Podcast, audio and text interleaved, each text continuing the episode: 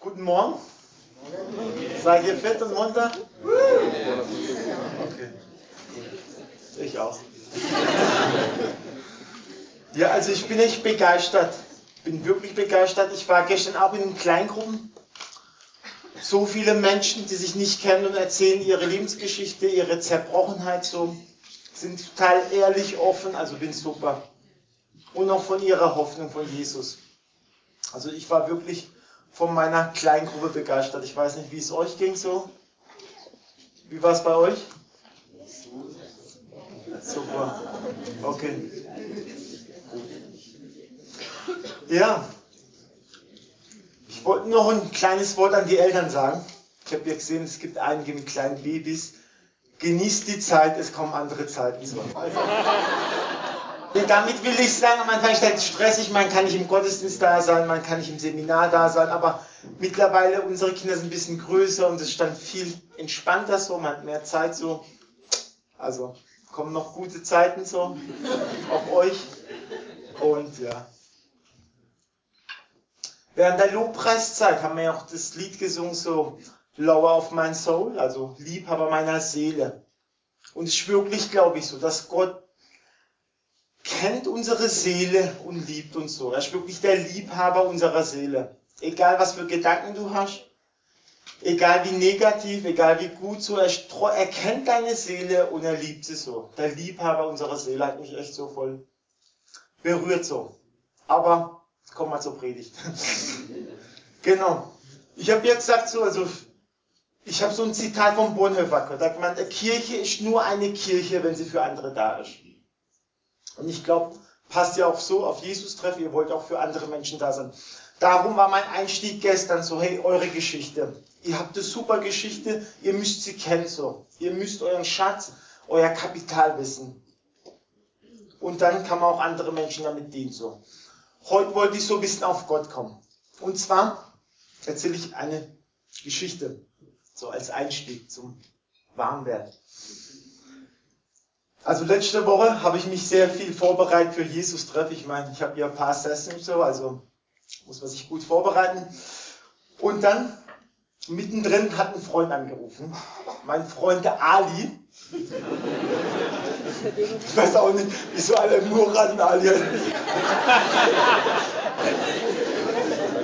Keine Ahnung. Jetzt werdet ihr noch mehr lachen. Er hat sogar einen Döner geschöpft. So ist die Realität. hat angeguckt und gesagt, hey Murat, wie geht's dir? Und man sieht dich tagelang. Ich gehe halt ab und zu besuchen. Ich habe gesagt, hey, viel Arbeit, muss mich vorbereiten und so. Da hat meint, hey, komm doch mal mich wieder besuchen, du warst seit Tagen nicht da. Ich habe mich so gefreut, ein Freund, ich habe hab also irgendwann aufgelegt, habe gesagt, ich habe mich wirklich so gefreut. Ich habe gesagt, ein Freund denkt an mich, ruft bei mir an. Also wenn ihr mich glücklich machen wollt, ruft bei mir an. Ich war wirklich so voll glücklich. Nichts gegen Jesus treff sogar. Ich wollte sogar meine Sachen wegpacken und gleich zu meinem Freund gehen. Ich habe es nicht gemacht. Also ich habe mich vorbereitet. So. Aber am nächsten Tag war ich bei meinem Freund. Und er ist eigentlich so alle Witte, ist nicht strenggläubig. So, ich würde sagen so Light Islam. So. Die alle bitten so. Und dann war ich bei ihm im Geschäft und er hat noch einen Mitarbeiter. Und dann irgendwie kam er ins Gespräch, der hat mich eingeladen zu seiner Segnung vom Kind. Also jetzt nicht Segnung, die machen es auch in muslimischer Art. Ich habe so ein bisschen aus Spaß, ihr kennt mich ja mittlerweile, ich habe so ein bisschen Spaß, ein bisschen provokativ gesagt, ich komme, wenn ich predigen darf. So. ich habe gedacht, seit ein Vogel war, der hat gemeint, hey, Predigten sind immer gut. Der hat gemeint, ich brauche gute Predigt. Hat sich zu mir hingesetzt. Was heißt das jetzt? Haben so vom letzten Predigt ein erzählt, dann kam auf ein Thema und hat gemeint, äh, was denkst du, wieso Gott uns erschaffen hat? So, was war der Plan Gottes? Und habe ich gedacht, hey, was denkst du? Hat gesagt, also, ich habe eine Antwort. Er hat gesagt, Gott hat die Menschen erschaffen, weil er sie prüfen will. Also Gott hat die Menschen erschaffen, weil er sie prüfen will. Ich habe gedacht, krass. Ich habe gesagt, ich glaube das nicht.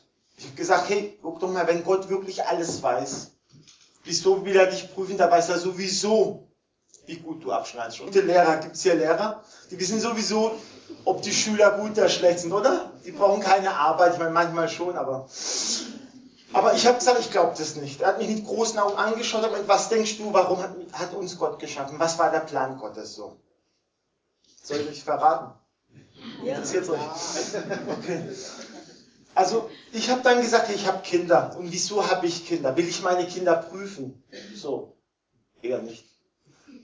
So, ich habe meine Kinder, weil ich meine Kinder liebe und ich will eine Beziehung mit meinen Kindern so. Ich will wirklich, dass es meinen Kindern gut geht. Ich will, dass meine Kinder gute Freunde haben. Ich will, dass meine Kinder irgendwann einen guten Job haben so. Und ich will, egal wie alt sie sind, dass immer äh, offene Tür ist, dass sie immer zu uns kommen können, weil sie wissen, hey, da ist es cool so. So kam er ins Gespräch. Also so Plan des Lebens. Ich weiß nicht, was du denkst, was der Plan Gottes ist. Ich meine, die Bibel ist sehr groß so und Gott ist auch groß. Also viele Gedanken, viele Pläne, viele rote Stränge so in der Bibel. Ich wollte euch so ein bisschen mit auf die Reise nehmen. Wenn ihr eine Bibel dabei habt, könnt ihr mit aufschlagen.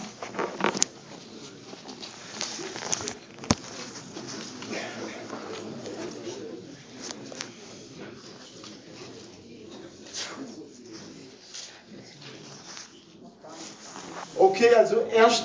Mose 1, Kapitel, äh, also Kapitel 1, Vers 28. Eigentlich das allererste, was Gott den Menschen sprechen tut, so. Das allererste. Und da heißt es,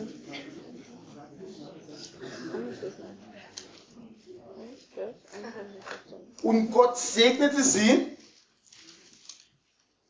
und Gott sprach zu ihnen, seid fruchtbar und vermehret euch und füllt die Erde untertan und herrscht über die Fische des Meeres und über die Vögel des Himmels und über alle Tiere, die sich auf der Erde regen. So.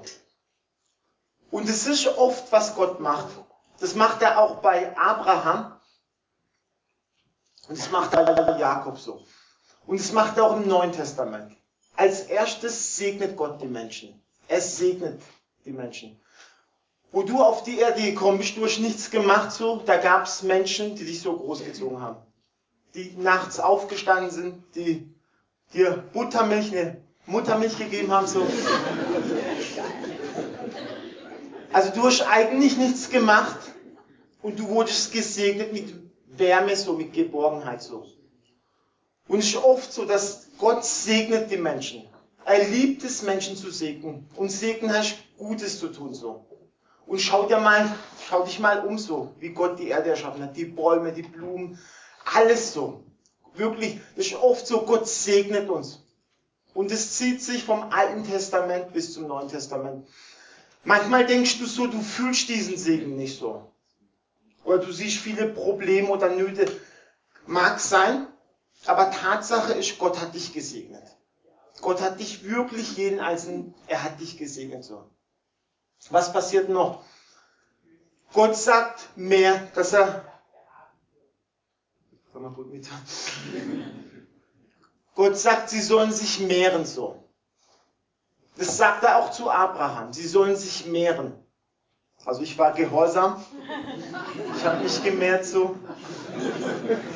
Wirklich.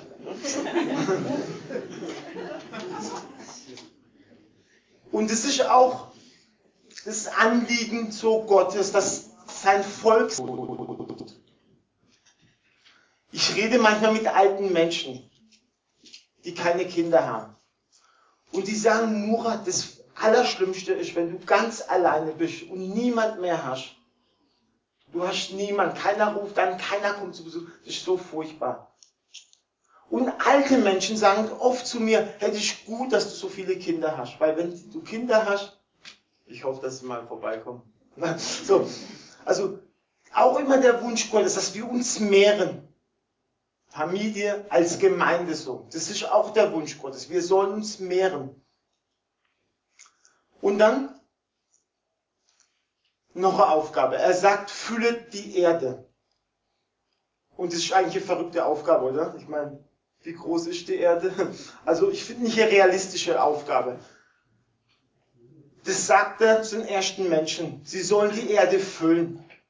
Eigentlich unmöglich, oder? Also Ehrlich, wie soll man das machen?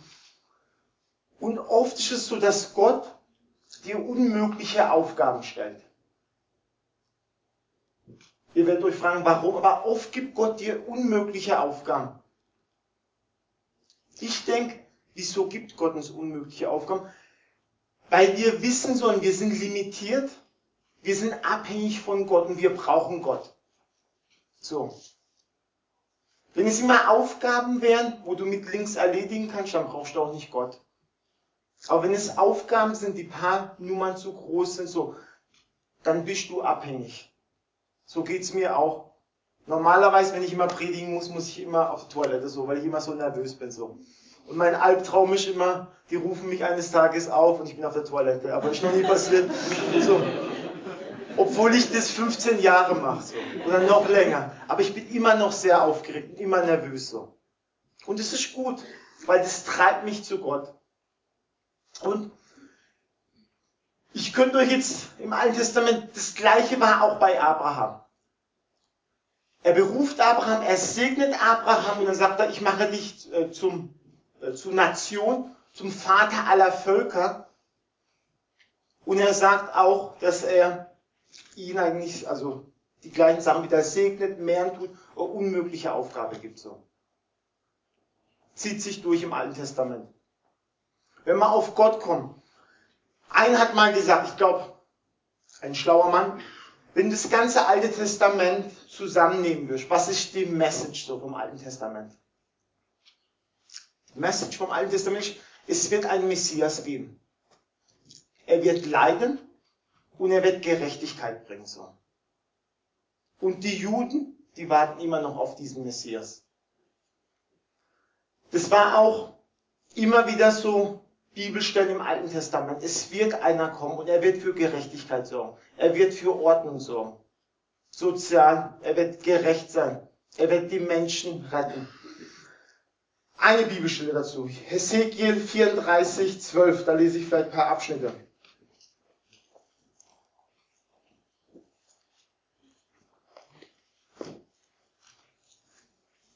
Also Hesekiel 34, Vers 12.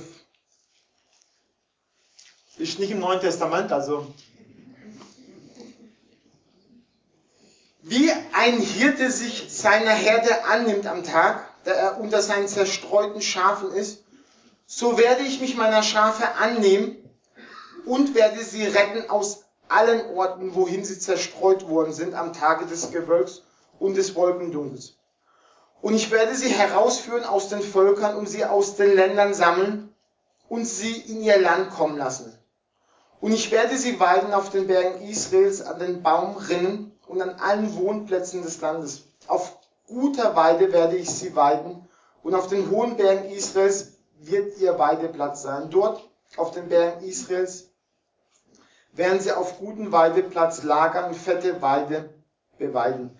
Ich selbst will meine Schafe weiden und ich selbst will sie lagern, spricht der Herr. Das Verlorene will ich suchen und das Versprengte zurückbringen und das Gebrochene will ich verbinden und das Kranke will ich stärken.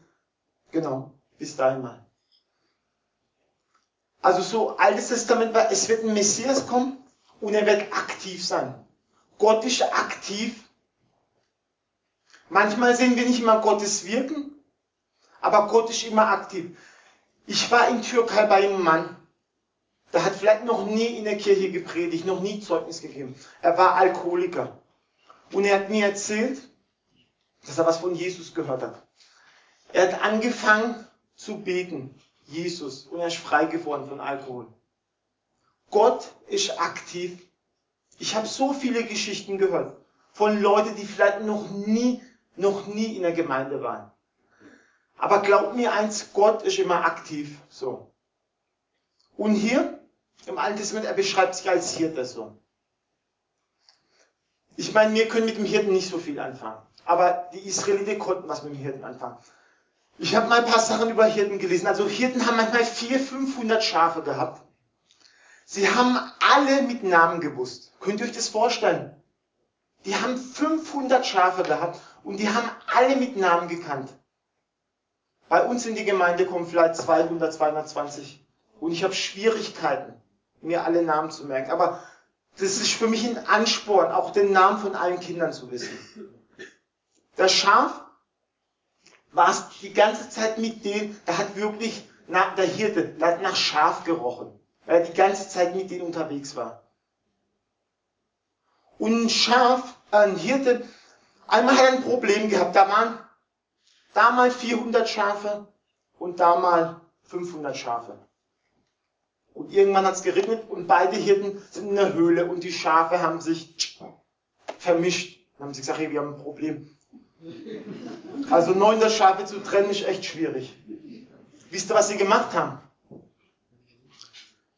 Der eine Hirte ist nur raus und hat nur gerufen. Und alle 400 Schafe sind zu ihm gekommen. So. Die Schafe haben den Hirten gekannt. Das sind nicht Geschichten, das sind Wahrheiten. So war es. Und wenn Gott so hier sich vorstellt als Hirte, das hat die Leute voll begeistert, das hat sie voll mitgezogen. Wir können wirklich nicht so viel anfangen mit dem Hirten. Hirte sind auch oft gestorben. Es war so, der Hirte war verantwortlich für die Schafe. Und es war, es gab Beduinenstämme, die haben die Schafe geklaut. Und ein Hirte hat kein also hat keine Waffen gehabt, nicht so viele, hat wenig Sachen gehabt, wo er sich wehren konnte. Und es ist oft vorgekommen, dass der Hirte gekämpft hat wegen den Schafen und er ist umgekommen so. Also nur mal so bisschen, dass ihr es versteht, wie Gott sich vorstellen tut. Und Gott hat sich immer vorgestellt, hey, ich komme und ich bin der Messias. Wenn wir ins Neue Testament kommen, schon der Name Jesus Christus. Wisst ihr, was Jesus heißt? Wer weiß, also es gibt keinen falschen und richtig, aber sagt mal, also weiß jemand, was Jesus heißt? Rettung. Rettung, genau. Also ja, wer ist Retter? Er ist unsere Errettung. Und Christus? Gesalbter Messias, Heilsbringer. Hey, ich habe mir mal vorgestellt, wenn du ein Kind bekommst, wenn die Frau schwanger ist. Was ist der große, was ist die große Sorge von Eltern? Kennt ihr das? Wie soll das Kind heißen? Wie soll das Kind heißen? Es gibt sehr tiefe Kramkämpfe zwischen Eltern. Die Frau sagt Eiche, der Mann sagt Fatma. Das sind wirklich Schwierigkeiten so. Wirklich Schwierigkeiten. So, wenn man, also redet man mit Familien, die, ich wollte schon, also, wo die Frau schwanger ist, sie beschäftigen sich sehr viel mit dem Namen, wie soll unser Kind heißen? Und damals bei den Juden war es so, oft hieß der Sohn so, wie der Vater hieß. Das sehen wir ja bei Zacharias und bei Elisabeth. Wo, sie, wo das Kind am achten Tag beschnitten werden sollte, kommen sie, wollen das sozusagen praktizieren und wollen den Sohn Zacharias nennen. Und sie sagen, hey, mach das nicht. Er soll Johannes heißen. Aber das war, weil Gott das so wollte. Wieso erzähle ich das euch? Wo Gott gesagt hat, hey, ich sende meinen Sohn auf diese Erde. Was war sein Herzensanliegen? Was wollte er sagen? Er hat gesagt, er soll Jesus heißen, Rettung. Es gibt Rettung für Menschen. Und Messias, also Christus Messias, der Heilsbringer. Das war der Wunsch Gottes. Er hat gesagt, so soll mein Sohn heißen. Jesus. Es gibt Errettung, egal wo du drin steckst. Es gibt irgendwie es geht irgendwie eine Tür auf, so. Es gibt Rettung bei Gott.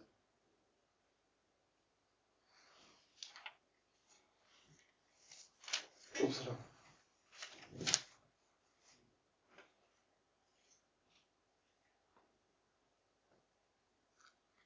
Was mir noch so aufgefallen ist, ich weiß nicht, ob es euch aufgefallen ist, was ist der Wunsch Gottes, was ist der Plan Gottes?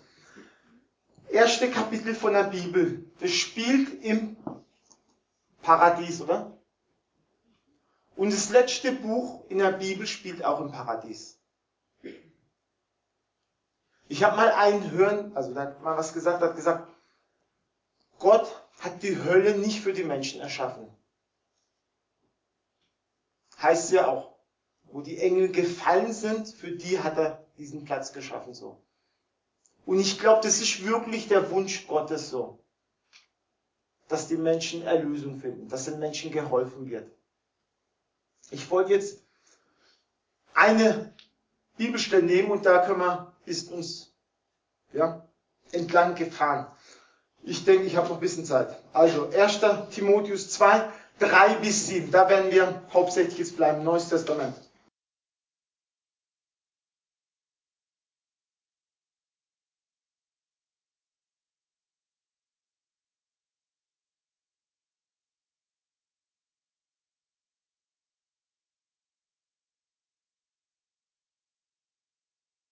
Also 1.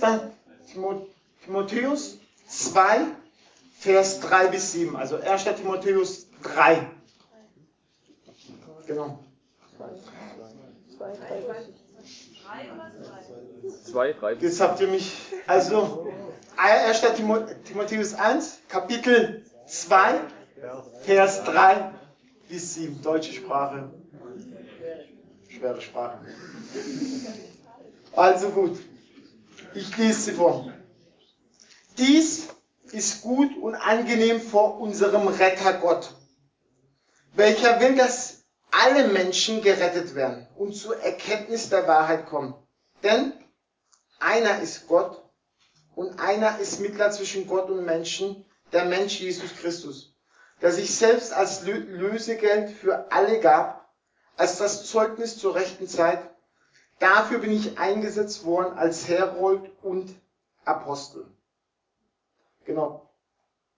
Da heißt es vor dem Retter Gott. Also das habe ich ja schon betont. Der Wille Gottes ist, hier steht drin, der Wille Gottes ist, dass alle Menschen gerettet werden. Das ist der Wille Gottes. Das will Gott. Ich muss sagen, natürlich passiert das nicht. So. Aber das ist der Wille Gottes. Wenn ich irgendwo in Urlaub bin oder sonst wo, ich will, dass alle meine Kinder mitkommen. Die ganze Familie. Das ist mein Wunsch. Und wenn ein Kind nicht mit kann, weil er krank ist oder weil er, was weiß ich warum, dann, ich finde es schade. Es tut mir weh. Das ist der Wille Gottes. Und für den Willen Gottes tut Gott viel so. Also, hier heißt es, er hat sich als Lösegeld gegeben. Lösegeld. Wie kann man das übersetzen, so Lösegeld? Ich würde sagen, du gehst irgendwo essen, schön mit Vorspeise und Hauptspeise und Nachtisch und schöner Wein. Und irgendwann kommt eine fette Rechnung.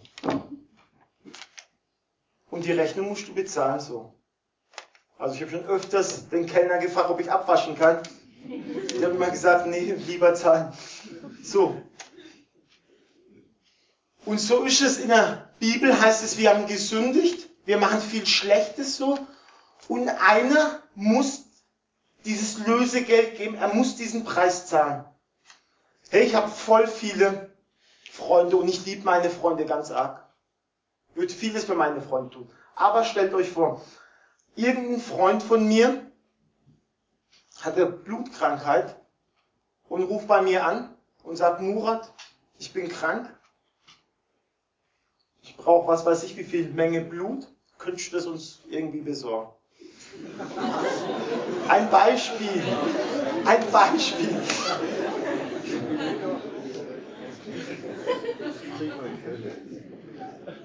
Ganz zufällig, ganz zufällig hat mein Sohn oder meine Tochter die gleiche Blutgruppe. Und ich weiß, wenn ich diesen Deal eingehe, viel Blut von meinem Sohn oder von meiner Tochter meinem Freund zu geben, er wird überleben. Aber es könnte auch sein, dass, ein, dass der Sohn oder die Tochter von mir sterben würde. Glaub mir eins, egal wie sehr ich meinen, meinen Freund liebe, ich würde das nie machen. Ich würde das nie machen.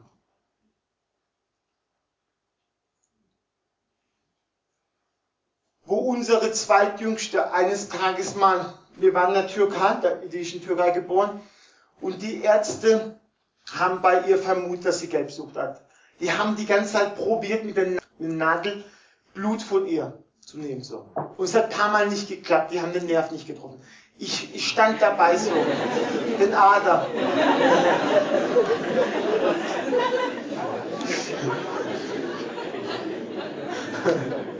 Also, Ärzte und Krankenschwester erklären mich auf. Nachher irgendwo vorne. Biologie ist war nicht meine Stärke. So. Aber die Krankenschwester hat es ein paar Mal probiert. Unsere Nora hat geschrien, wirklich wie am Spieß. Dann kam der Arzt, hat gemeint, er macht es. Und hat es auch nicht geschafft. Ich habe dann gesagt, hey, wisst ihr was? Ich bin der Vater und ich sag, das macht ihr nicht mehr. Ich will mein Kind und ich gehe wieder. Dann habe ich gesagt, das geht nicht. Ich habe gesagt, das geht. So.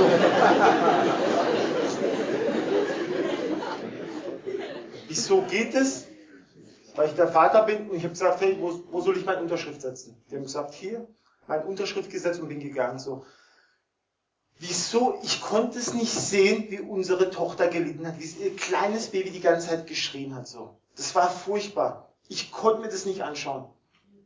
Ich meine, wenn natürlich das was Ernsthaftes gewesen wäre, ich jetzt da auch, also versteht mich jetzt nicht falsch. So. Wieso erzähle ich das? Da heißt es, Gott hat seinen Sohn als Lösegeld hingegeben. Er hat diesen Preis bezahlt. Aber es hat wirklich Gott was gekostet so. Wieso erzähle ich das? Ich erzähle das euch, wie sehr Gott uns liebt, wie sehr Gott diesen Plan hat der Errettung. Wie sehr er wirklich heiß drauf ist und wie sehr er sich hingibt, so bedingungslos für seinen Plan. Er hat wirklich einen Plan. Und dieser Plan ist manchmal auch für ihn vielleicht schwierig so. Ich weiß nicht, was er gefühlt hat, wo Jesus da am Kreuz war. Aber er hat es trotzdem gern gemacht für uns so. Und er macht es gern für deine Arbeitskollegen. Er macht es gern für Leute in deiner Familie, die dich die ganze Zeit nerven. Auch für die. In der Bibel heißt es denn, so sehr hat Gott die Welt, die, so sehr die Welt geliebt. Die Welt. Dann heißt es nicht Christen, nicht die Gemeinde, die Welt. Wenn ich das oft in der Gemeinde predige, kriege ich Ärger so, weil sie sagen, die Welt ist böse, aber anderes Thema. Aber da ist es, die Welt hat Gott geliebt. Lösegeld. Dann in diesem äh, Vers heißt es so als Zeugnis. So, ich glaube, das ist Vers 5.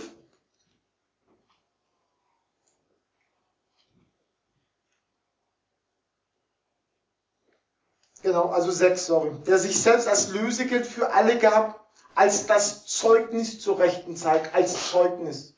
Gesundheit.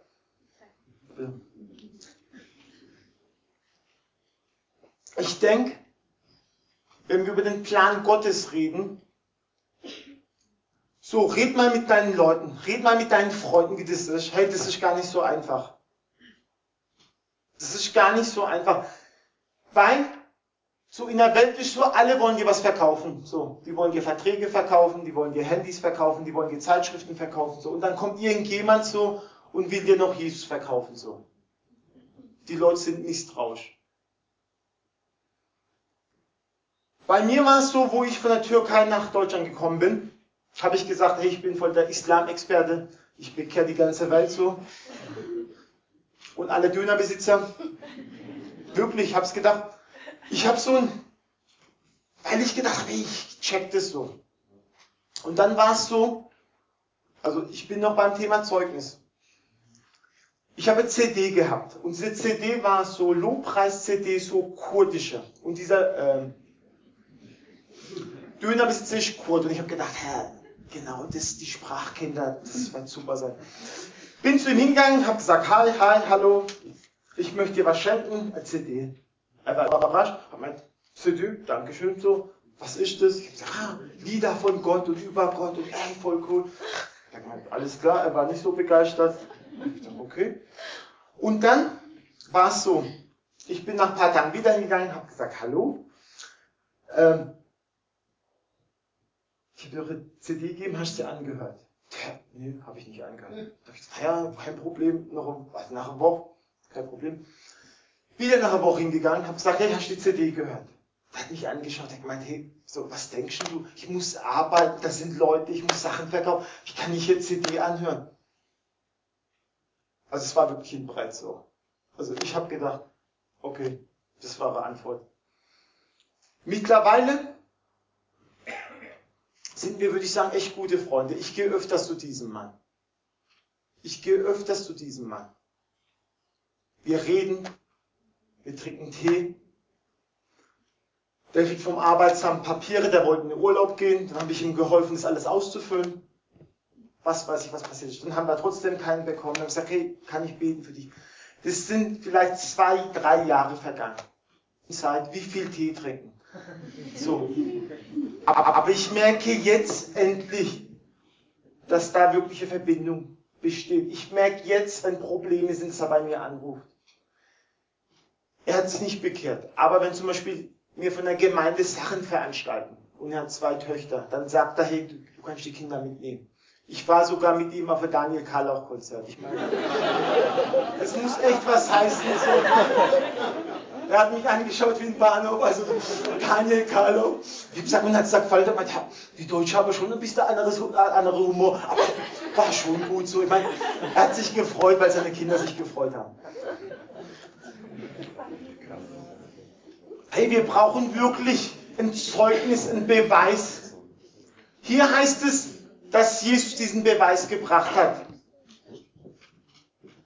Gott bringt diesen Beweis, er bringt ein Zeugnis so. Auch wenn ich mit Menschen auf der Straße rede, sie erzählen mir voll viele Philosophien von ihrem Leben so. Ich meine, Heidelberg ist echt krass so, wie die Leute Yoga und was weiß ich was.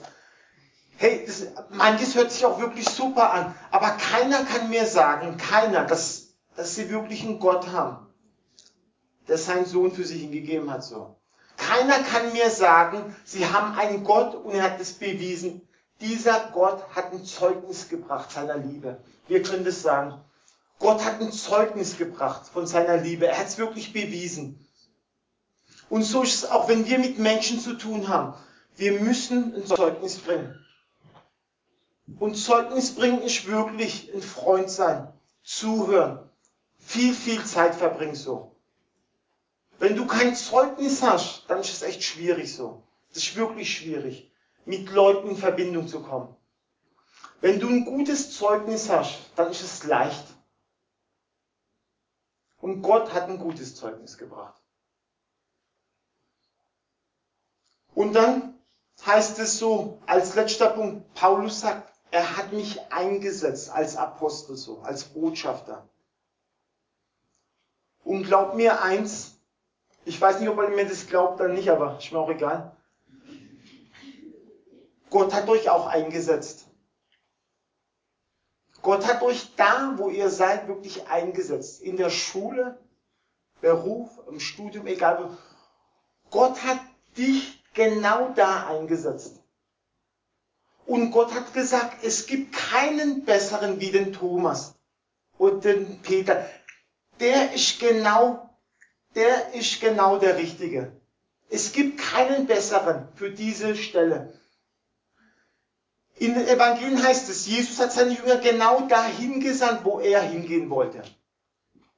Und in Stuttgart, da wo Jesus da sein will, da hat er dich gesandt. Genau da bei deinen Nachbarn, bei deinen Freunden. Er hat gedacht, genau da passt du rein. Und noch eins, ich gehe noch einen Schritt weiter. Und er hat genau das ausgestattet. Er hat dich ausgestattet. Er hat die Nachbarn, die Leute vorbereitet. Glaub mir das.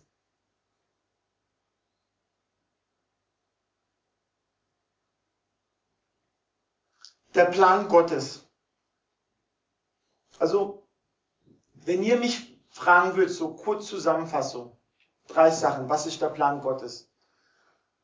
Ich glaube, dass Gott will, dass wir immer so Freunde haben. In der Bibel gibt es keine, Also kein Beispiel, oder, wo die Gemeinde beschrieben wird wie Familie.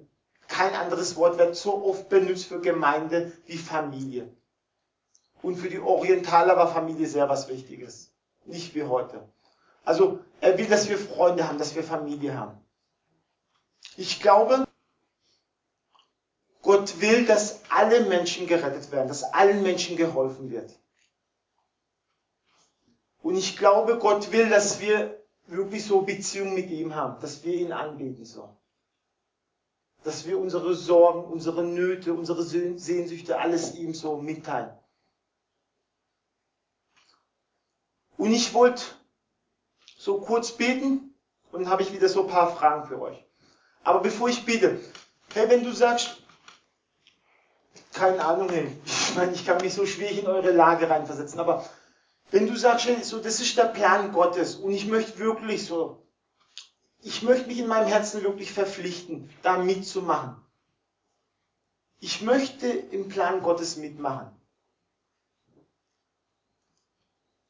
Dann können wir einfach mal ein bisschen ruhig sein, kann ich wirklich Gott so dein Herz ausschütten, kann ich sagen, hey Gott, ich habe es vielleicht heute verstanden oder wieder mal oder ich meine, es ist glaube ich, nichts Neues, was ihr gehört habt. Aber mir ist es wichtig, dass ihr in eurem Herzen so einen Entschluss findet, wo er sagt, hey, ich bin dabei, ich mache wirklich mit. Können wir vielleicht so kurz ruhig sein, jeder betet für sich und ich schließe ab und dann können wir zu den Fragen kommen.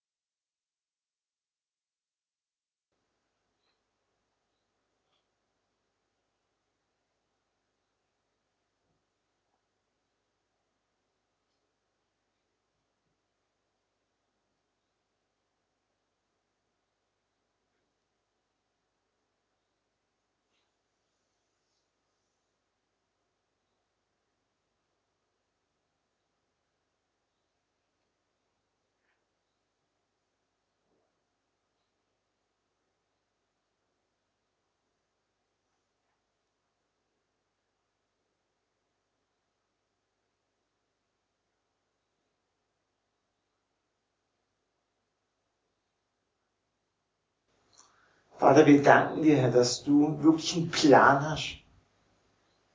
Wir danken dir, dass du einen Überblick hast, Herr, echt. Und wir wollen wirklich bekennen, Herr, dass wir oft in unserem Leben keinen Plan haben, echt. Das ist manchmal anstrengend, Herr, das ist manchmal schwierig und da ist oft Chaos. Aber wir wollen uns wirklich, Herr, wirklich aufmachen. Wir wollen uns mit unseren Händen wirklich festheben an deinem Plan. Und ich danke dir, Herr, dass du wirklich alles vorbereitet hast. Alle Menschen, die wir brauchen, Herr, Freundschaften. Alle Menschen, die wirklich unser Worte brauchen, unser Trost brauchen. Ich danke dir, dass du die Zeiten vorbereitet hast. Die Situation, Herr, echt. Und wir wollen das wirklich ja aus deiner Hand nehmen, Herr, diesen Plan diesen Kompass her und wollen sagen, hey, wir wollen wirklich uns auf den Weg machen. Auch wenn es manchmal schwierig ist oder anstrengend, hey, aber wir wollen uns wirklich auf den Weg machen.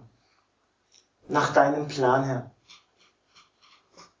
Und ich danke dir, Herr, dass wir auch würdig sind, in deinem, in deinem Plan, in deinem Film wirklich mitzuspielen, Herr. Und dass wir wirklich da Rollen haben. Ich danke dir, Herr.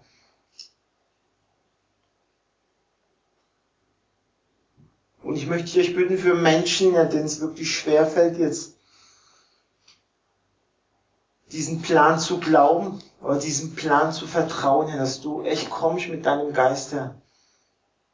Dass du ihnen wirklich helfen tust, dass sie da glauben können, diesen Plan annehmen können. Ich möchte euch bitten, Herr, dass du zu ihnen sprechen tust, jetzt und auch in den nächsten Tagen, Herr.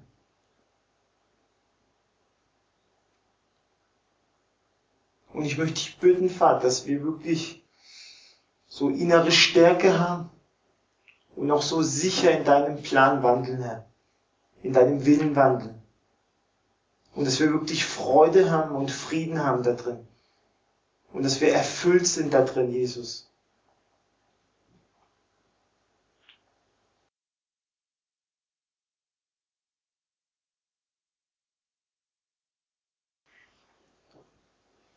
Amen.